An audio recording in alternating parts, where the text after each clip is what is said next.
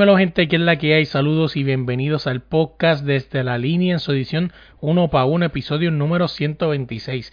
Esta semana tenemos con nosotros a la doble campeona mexicana Kika Chávez. Hablamos de todo un poco, ¿no? De cómo empezó este click por el boxeo. Nos contó una anécdota bien bonita junto a su papá, entre otras cosas más. Oye, a nosotros nos consigues en todas las redes como desde la línea pod y en tu plataforma de podcast como desde la línea podcast. Vamos allá. Bienvenidos al podcast Desde la Línea. Yo no quiero doctor, yo quiero una enfermera que me examine el corazón. ¡Come! Déjame decir. ¡Ey! ¿Quieres?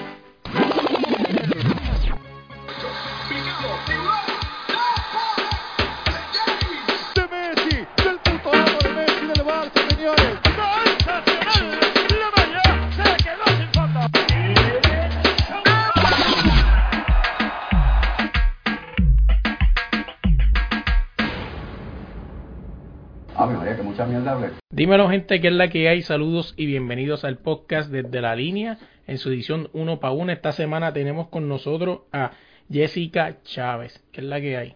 Hola, ¿cómo están? Mucho gusto, gusto en saludarles. Les saluda a Kika Chávez, campeona mundial diamante del Consejo Mundial de Boxeo en peso mosca. ¿Quién es Kika Chávez? ¿Qué me puedes contar de ti?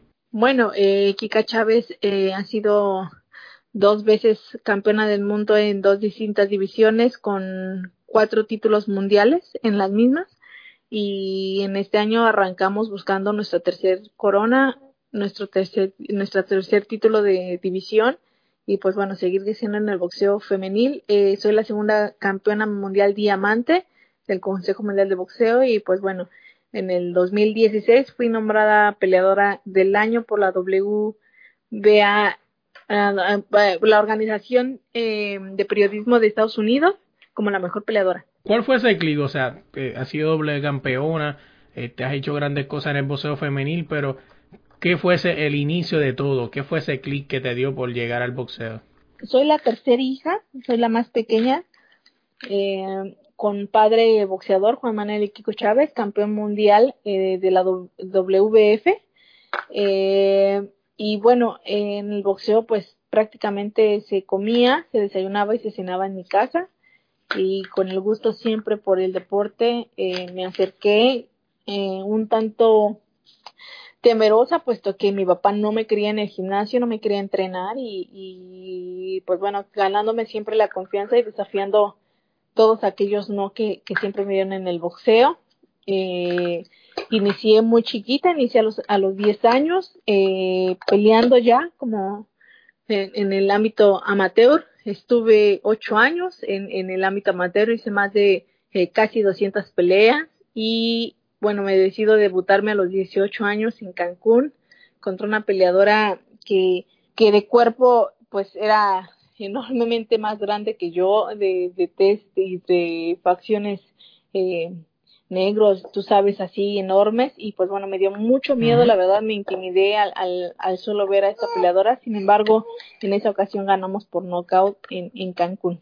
Y de ahí surge pues más mi, mi sólida eh, decisión de ser boxeadora ya profesional.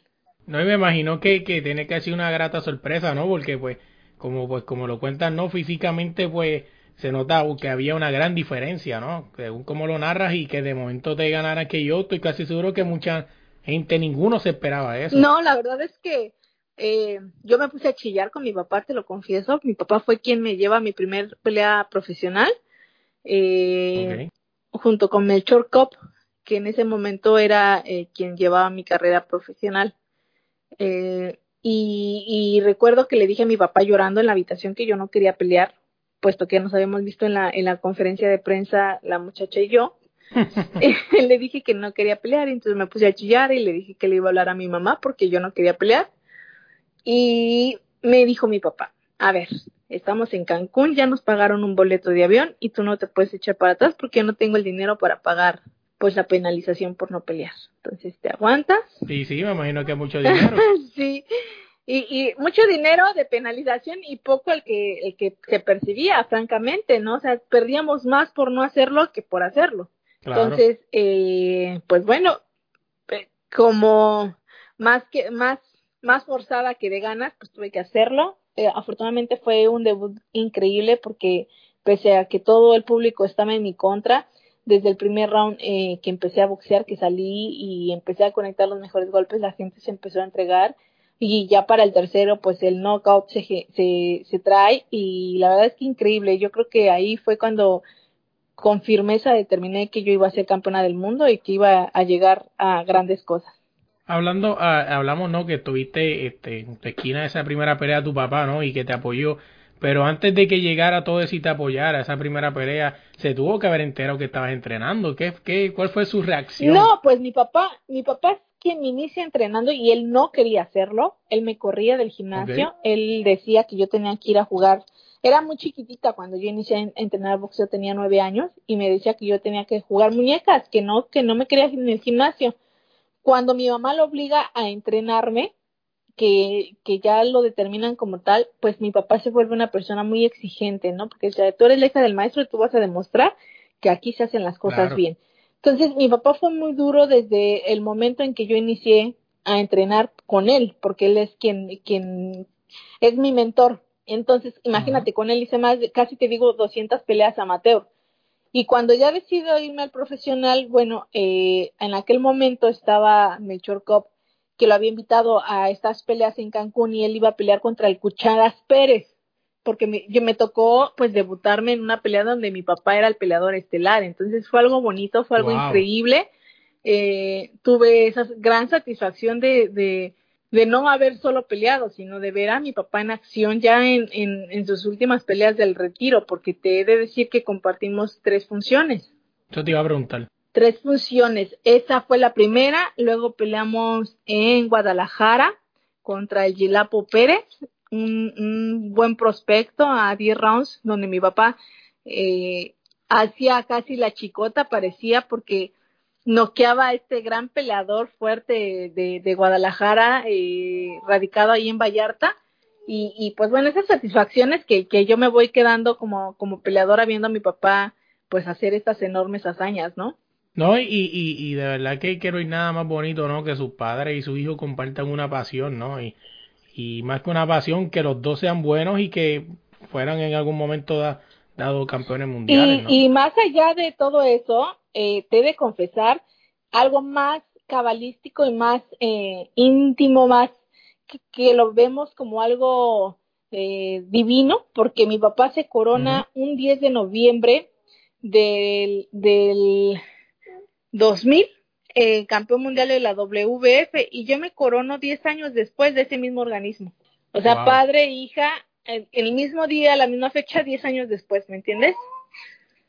Claro. Entonces fue algo, la verdad, este, bien bonito ha sido compartir con mi padre muchas cosas, muy experiencias, con toda mi familia, por supuesto, que, que, que como te lo refería hace un momento, comemos, desayunamos y cenamos boxeo porque eh, mi hermano también está metido, mi hermano es quien me manoplea y lleva la preparación física y, y mi papá en este caso, pues eh, bueno, que aunque no está en mi esquina ya y que quien no es quien me dirige porque ya él me manda con Nacho Beristain después de esta pelea para que lleve mi carrera eh, boxística, pues bueno, todos en mi familia estamos muy metidos, mi mamá casi la hace de nutrióloga para hacer la, la preparación de los alimentos y eso, ¿no? No, sí, algo brutal porque en verdad que, que hay familias que, que no, que apoyan a su hijo en el baloncesto, otros en, en otros deportes, en el fútbol, donde sea.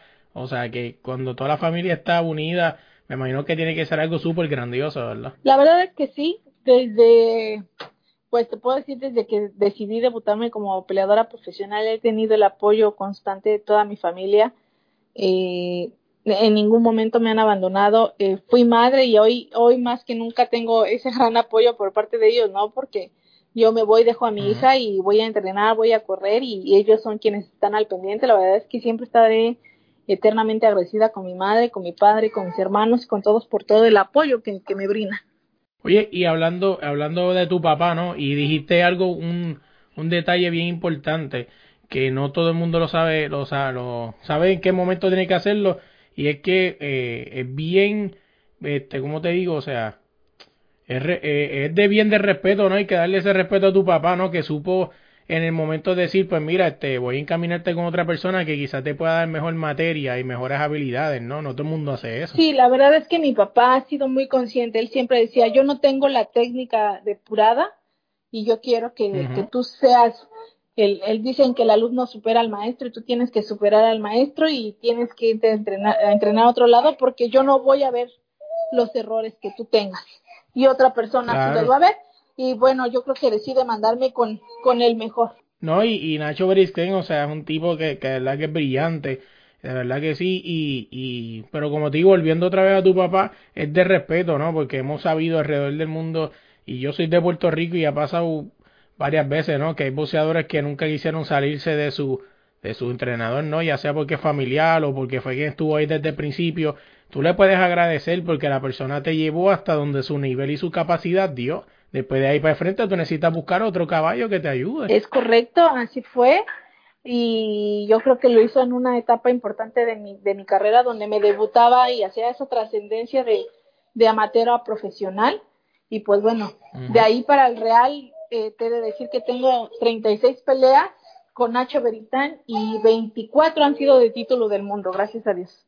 No, y de verdad que, que, que sí, que es algo brutal. Oye, cambiando el tema, vámonos un poco. ¿Qué me cuentas de. ¿Tienes algún ídolo? Además de, me imagino, asumo yo, y yo creo que no debe haber. o- debe haber otro más además de tu papá. Sí, claro, O sea, Manny Pacquiao es para mí el, el más grande en el boxeo eh, y como ser humano yo creo que es, es esa persona, esa figura a seguir, porque como boxeador, como profesional ha hecho una carrera extraordinaria, ha demostrado que, que el hambre es ese motor que te, que te, eh, que te da la capacidad y como ser humano, pues toda, toda esa filantropía que él ha manejado a lo largo de su vida, de no tener nada y de, de hoy compartir lo mucho que tiene con su gente, es maravilloso. No, y estamos hablando de una persona que supo perder y supo levantarse, múltiples veces campeón, todavía sigue siendo campeón vigente a su edad y sigue dando clases de boxeo. Así es, la verdad es que, pues, ¿qué más ídolo puedo tener que, que el gran Manny Pacquiao? No, así es. Eh, vamos, vamos a hablar, vámonos un poco de, de tu carrera y vamos a hablar un poquito más de, de este, ¿cómo te iba a decir? O sea, tiene, tuviste, esa es tu inspiración, pero tuviste alguien en el que, ¿cómo te explico? Este, cuando, cuando estabas creando tu, tu, no, tu manera de boxear, te, te fijaste en alguien, o sea, o ese mismo era Pacquiao era el mismo, o viste a alguien y, y te, y te dejaste llevar por él, o no sé si entiendes sí, lo sí, que te quiero preguntar. No, mira, la verdad es que en el gimnasio tuve la gran fortuna de compartir, aún en sus momentos grandes y mozos de, de Juan Manuel Márquez. Eh, Wow. Tuve la oportunidad no solo de, de compartir gimnasio, sino de, de que me diera grandes consejos, de verlo, cómo se entrenaba, de, de, saber lo que era la vida de, de un gran campeón, como lo era Juan Manuel Márquez, y de ahí viene también esa gran inspiración y por supuesto esa, esa forma eh, de entrenar, ¿no? De, de ver cómo él entrenaba y así seguir sus pasos. Oye, hablando de Juan Manuel Márquez, siempre quise que se era la pelea entre Miguel Cotto y Juan Manuel Márquez, hubiese sido una gran pelea. Sin duda alguna. yo, yo también pienso que, y me quedé con las ganas, ¿sabes? Porque a mí me, el, eh, me encanta también el estilo de Miguel Ángel Cotto, es uno de mis peleadores favoritos a, a nivel técnico y bueno, Juan Manuel Márquez, ¿qué te puedo decir? Aparte de ser un gran amigo, eh, un gran compañero, eh, tenía una técnica impecable y un contragolpeo increíble. No, así es, y de verdad que, que bueno, son, son peleas que quizá nunca se van a dar, O pero también aquella, ¿no? Juan Manuel Márquez, Eric Morales, México contra México, en una guerra que también desafortunadamente no tuvimos la oportunidad de ver. no, así es, y, y de verdad que, que, que así, pues son cosas que pasan en el boxeo. Oye, te pregunté, ya que estamos hablando un poco de Puerto Rico, ¿no? Y el boxeo, siempre he tenido la cara de Puerto Rico, ¿no? Hacia la guerra con México, pero como México, como, o sea, como deportista, percibe la, la guerra esa que siempre ha existido deportivamente, ¿no? Hablando entre México y Puerto Rico. O sea, ¿ustedes lo perciben en serio o...? o- No, mira, yo, ¿O yo creo la- que, bueno, que los mexicanos sí nos calentamos y lo vivimos con nuestros peleadores. Te puedo hablar de un Julio César Chávez contra un Wilfredo, un Wilfredo eh, pues sí no se Ujú. entendió, ¿no? Nos enojó a los mexicanos, pero no, yo creo que, que se queda meramente en lo, en lo deportivo y no, no trasciende a que, que le odiemos. Yo espero que igual sea en Puerto Rico y que, que solo sea en lo deportivo, que no trascienda nunca en, más allá de, de, odiar a esos grandes deportistas que merecen aparte todo nuestro respeto. No, claro, y, y no solamente en el boxeo, o sea, nos hemos visto en caras en finales en pelota, este, en baloncesto, también, o sea, en fútbol pues, obviamente no, porque pues México hay que aceptar la realidad que México es el rey ahora mismo en esta y zona, además hay ¿no? que hay que decir que ese, esos encuentros México Puerto Rico han sido gratos gratos tanto para los mexicanos como para los puertorriqueños no no claro que sí de verdad que sí. Este yéndonos de ahí vamos a hablar un poco de- del boxeo femenil en México. O sea cómo está ese apoyo en el boxeo femenil en México sabemos que tienen campeona ahora mismo si no me equivoco Barbie Juárez es campeona este y tienen este este otra muchacha ¿no? tenemos este 11 campeonas mexicanas ah, hoy mismo. Yo creo que México es la potencia en el mundo con el boxeo femenil puesto que tiene las, la mayor número de campeonas. Y eh, aún con eso yo creo que México no ha logrado despuntar en lo económico como se debiera, ni ninguna peleadora mexicana ha logrado despuntar en, en lo económico eh, para el boxeo. Entonces yo creo que hay muy buen boxeo aquí en México, hay muy buenas peleadoras, muy buenas campeonas, desafortunadamente ha, ha faltado el apoyo. No, y lo mismo que ahora mismo Amanda Serrano en Puerto Rico. Amanda Serrano en Puerto Rico, le gusta o no a la gente, es la cara del boxeo, es la única campeona que tenemos actualmente en Puerto Rico. Y ella tiene que estar haciendo MMA en lo que le llaman Combate América. Y es exactamente por eso, porque pues el boxeo no es bien pagado, por lo menos en el área femenina. No, y siendo una multicampeona, ¿no? Porque estás hablando de una siete veces campeona en siete divisiones que debería de estar ganando lo que pues Manny Pacquiao ha ganado, ¿no? Y te puedo asegurar que no ha ganado ni el 1%.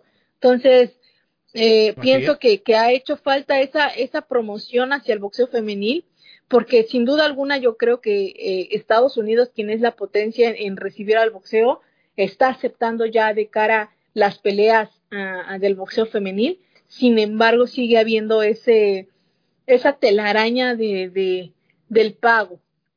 Y sigue siendo una Ujú. constante para todas las boxeadoras que como Amanda Serrano eh, se entregan y son unas super atletas que merecen la recompensa económica y sin embargo no ha llegado a sus manos.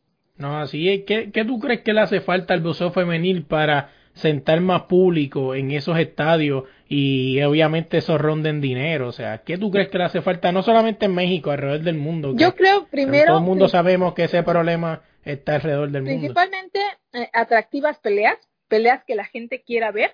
Te puedo hablar de a lo mejor una Amanda Serrano contra, me gustaría a lo mejor contra mm, una en mexicana, por ejemplo, una Jackie Nava o Están diciendo que yo no sé, ¿verdad?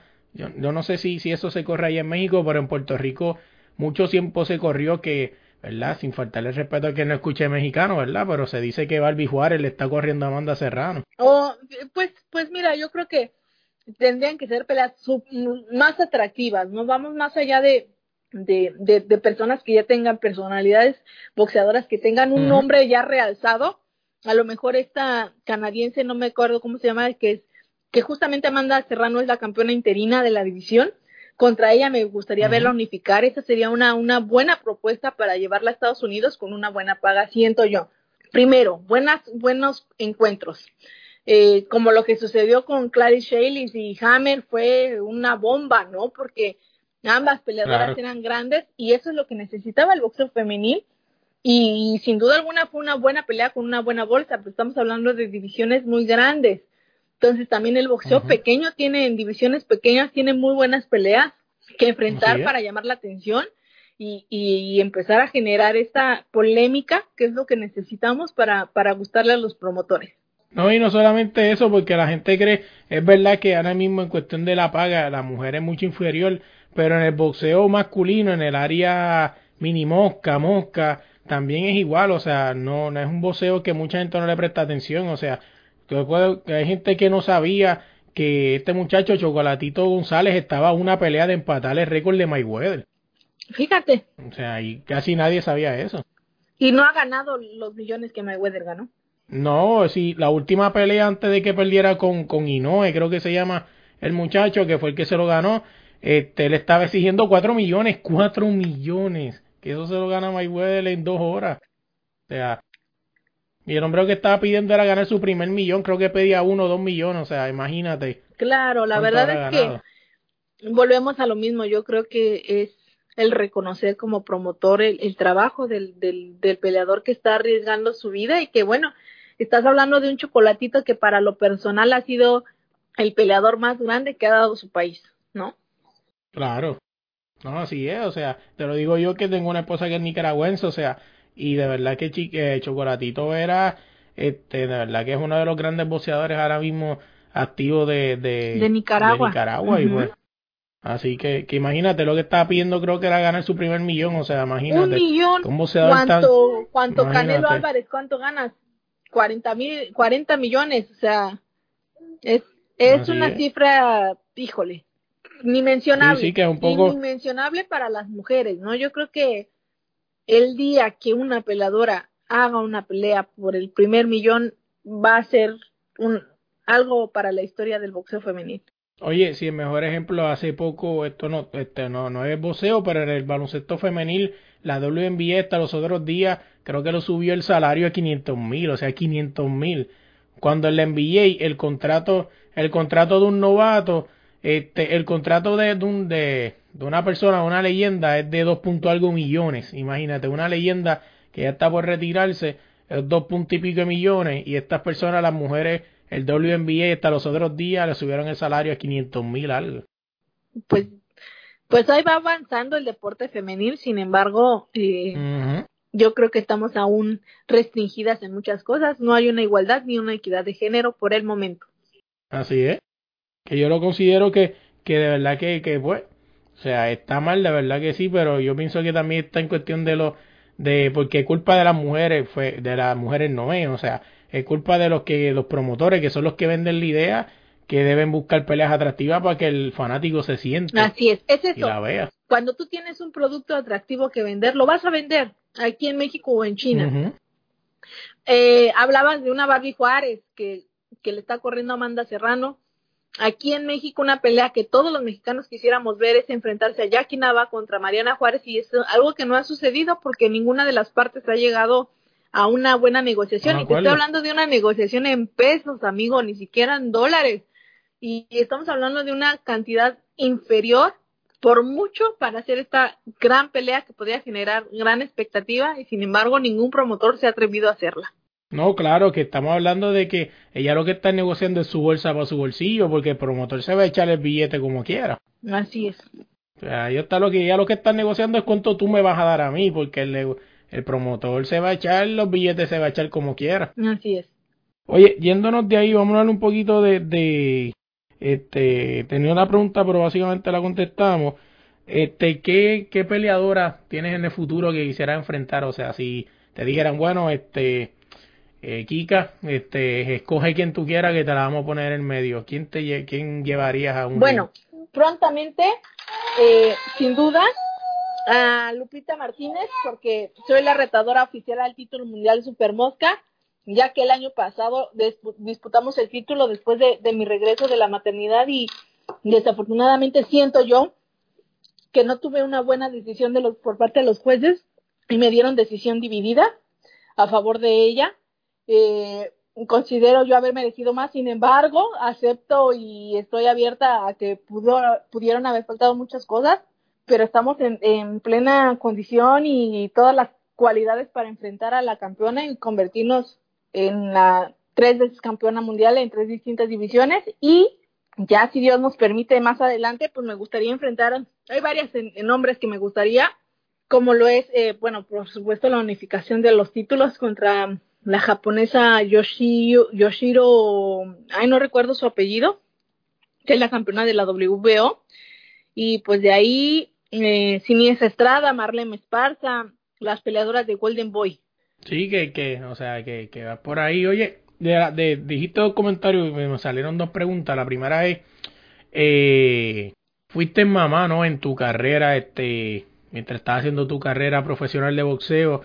Eh, ¿Qué me puedes contar de, de, eso, no? Porque he conocido muchas personas que son mamás y se les cae el mundo, ¿no? Y pues tú eres un, un, un ejemplo de que ser madre no, no debe tronchar tu sueño, al contrario, deberías luchar más porque tienes ahora por qué luchar. Así es, tú lo acabas de decir, tú acabas de dar la respuesta. Hoy, hoy no lucho por mí, hoy lucho por, por ser el, el ejemplo para mi hija y si voy a ser el ejemplo, voy a ser el mejor ejemplo que ella tenga.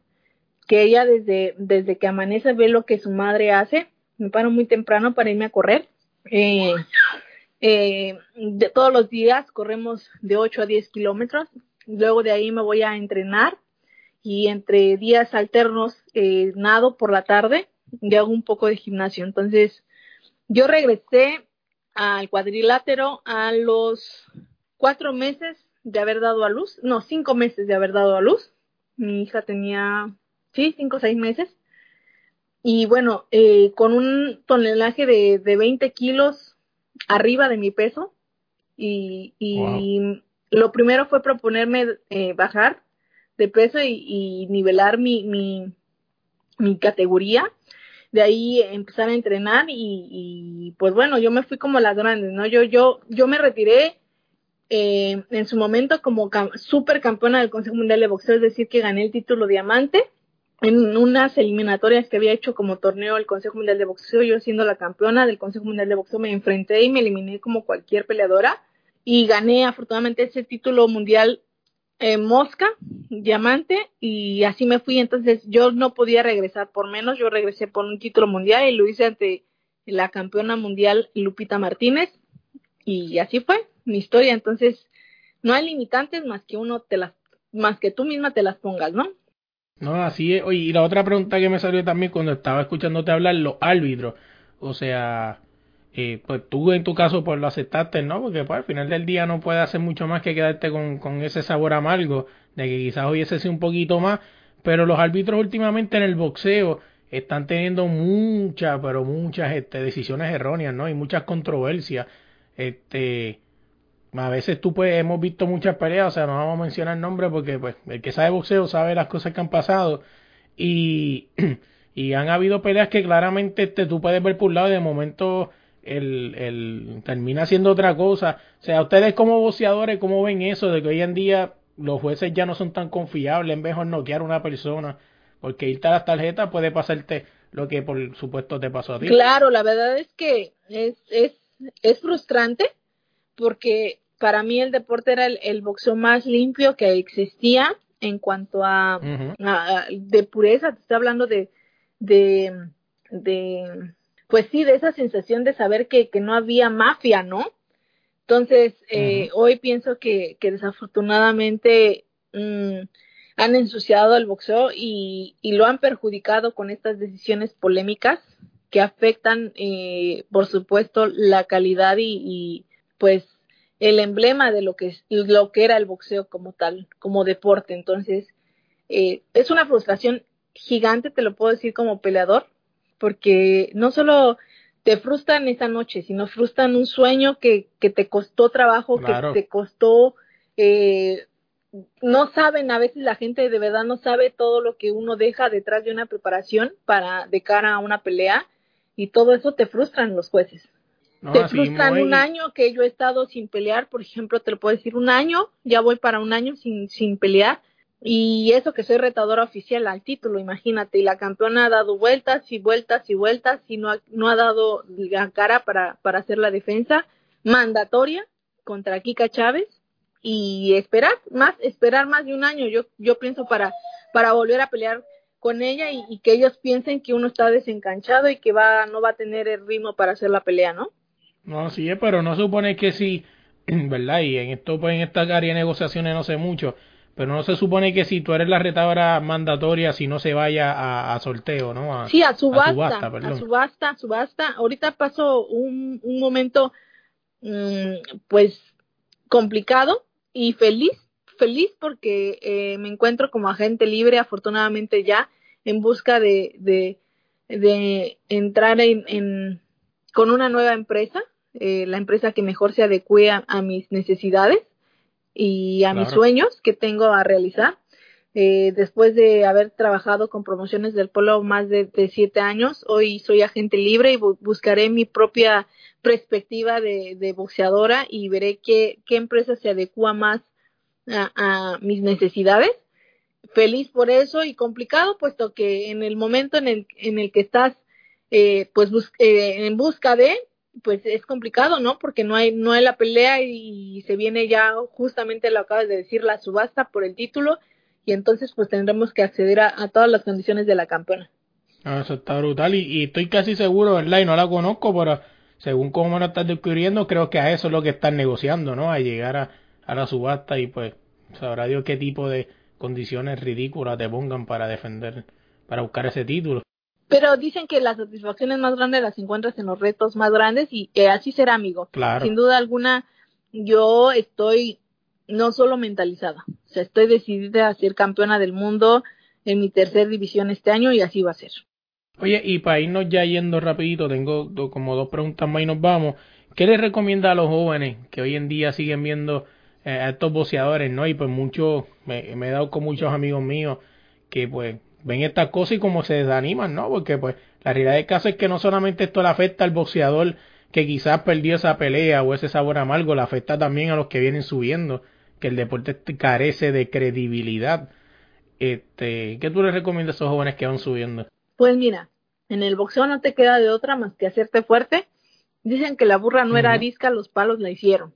Desafortunadamente nos toca aprender a base de desafortunadas decisiones que te afectan, pero pues bueno, yo creo que si tú te vences, cualquiera te puede vencer. Entonces lo primordial es nunca dejarte vencer y que nadie frustre tus sueños, así sean eh, pues fregadazos tan fuertes como la, des, la desfortuna de, de, encontrarte enfrente a jueces eh, que no saben lo que están realizando y que no saben lo que están jueceando y que por falta de, de, de, de valor, porque es un valor, porque es falta de dignidad, este, truncan tus sueños, ¿no? Yo creo que es eso. Aunque remes contra corriente, tú sigue le echando ganas y que nadie, nadie pueda frustrar tus sueños. No, así, muy, oye, y proyecto futuro, ¿qué tienes en mente? Ya nos contaste que está eh, rodeando ahí la campeona, eres campeona este, retadora mandatoria, ¿no? Al título. Pero además de eso, o sea, ¿qué te, qué te visualizas haciendo quizás dos, tres años? Como lo vamos, como lo vamos a poner desde ahora, ¿verdad? Porque hay que ser positivo, ganando ese campeonato y más al frente que, que tienes en mente. Pues como te mencionaba, eh, buscar a las peleadoras de Golden Boy, yo creo que para mí eh, ahí están las, las bolsas, si no buenas, pues sí que me pueden dejar un buen sabor de boca. Y también buscar mm. por ahí a, a la olímpica eh, inglesa, este, ¿cómo se llama? Mosca, ay, se me fue su nombre si me ayudas, Recu. Déjame ver si te la consigo aquí. No. Y... No recuerdo su nombre, campeona de la WBO. Me gustaría también Pero, enfrentarla, viajar a, a, Inglaterra y hacerlo, no, no, no tengo problema. Unificar los títulos y también regresar a, a mi división que era la mosca. Primero gobernar en los, en los super moscas y luego eh, regresar por lo que dejé que era mío en los moscas y de ahí para adelante unos, unos años más todavía, coronarme en otras distintas divisiones y, irnos del boxeo exitosamente. Este, ¿Tienen pensado, la verdad, vamos a escuchar un poco clichosa esta pregunta, pero tienes una, una meta como que pensando acá, oye, me voy a retirar a tal edad, o eso depende, o sea, le, el momento de retiro, ¿no? Yo sé que estamos hablando de esto y todavía estamos muy temprano de eso, pero tu momento de tu retiro, ¿tiene alguna cantidad exactamente que tiene que estar en tu banco o tú dices después te da no importa cuánto haya hecho me voy. Mira no yo creo que sí. Hoy tengo una hija tengo que pensar en, en su futuro y sí lo estoy viendo uh -huh. como algo económico eh, eh, sostener algo que, que me deje darle una buena calidad de vida. Un límite no lo tengo sin embargo sí sí estoy pensando en en unos cuatro o cinco años en hacer este patrimonio para ella y, y bueno hacer buenas bolsas te lo repito. Eh, una cantidad como tal no te la podría mencionar sin embargo eh, que sí sea un patrimonio sólido. Oye y cómo te conseguimos en las redes para irnos ya cómo me siguen en las redes miren en Instagram estoy como arroba Kika Chávez 1 en Twitter estoy arroba Kika Chávez y en Facebook mi página oficial es Jessica Kika Chávez. Oye, a nosotros nos consiguen todas las redes como desde la línea pod y en tu plataforma de podcast como desde la línea podcast. Gracias de verdad, Kika Chávez, por la oportunidad. Eh, de verdad que, que, que gracias, de verdad agradecido. Espero que se repita y cuando seas campeona nos sentamos otra vez y hablamos de lo duro que le diste que a, la campeona, que ahora lo, lo, vas a hacer tú. Cuando seas campeona nos sentamos aquí un rato más a hablar. Con todo gusto, para mí será un placer. Muchos saludos a mi Puerto Rico bello. Espero que en algún momento Dios me preste la oportunidad y presentarme ante sus ojos y pelear en esa hermosa isla como lo es Puerto Rico. Nada, gente, se me cuida. Oye, y antes de irnos esta semana, quiero agradecerle a Abraham Dolta por dejarme usar su canción Ya me voy. La pueden buscar en todas las plataformas donde descarguen su música. Ya me voy. Tampoco me puedo olvidar de esa voz tan elegante que escucharon al principio del podcast, Gerardo Ortiz. Así que muchas gracias por ayudarme en esta locura. Y también en el logo a Fran del podcast Que Laque y a Calimocho Man.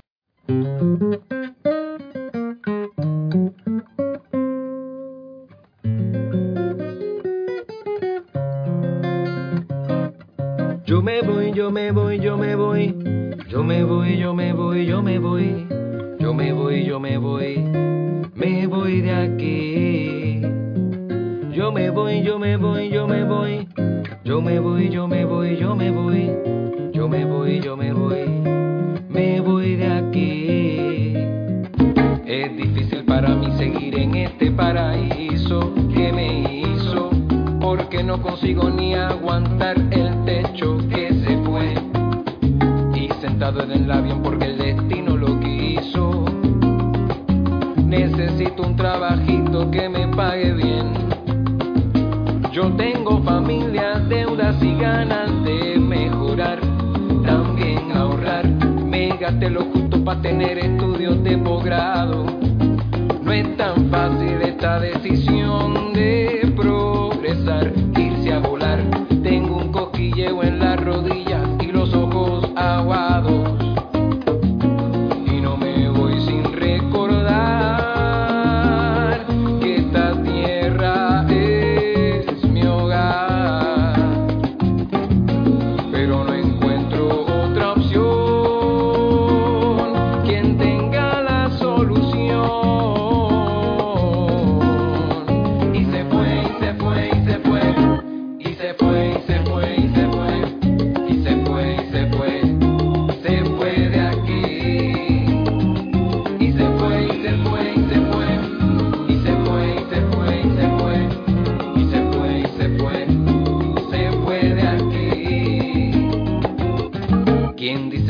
entiende está desintonizado.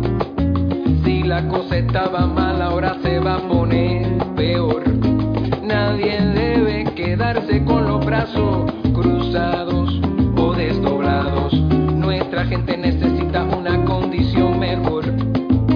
Dentro de las opciones está la de emigrar, salir a trabajar y responde a instinto de supervivencia, En nuestro ADN hay una fuerza que nos hace cruzar. Así se siente, así se piensa y no se va sin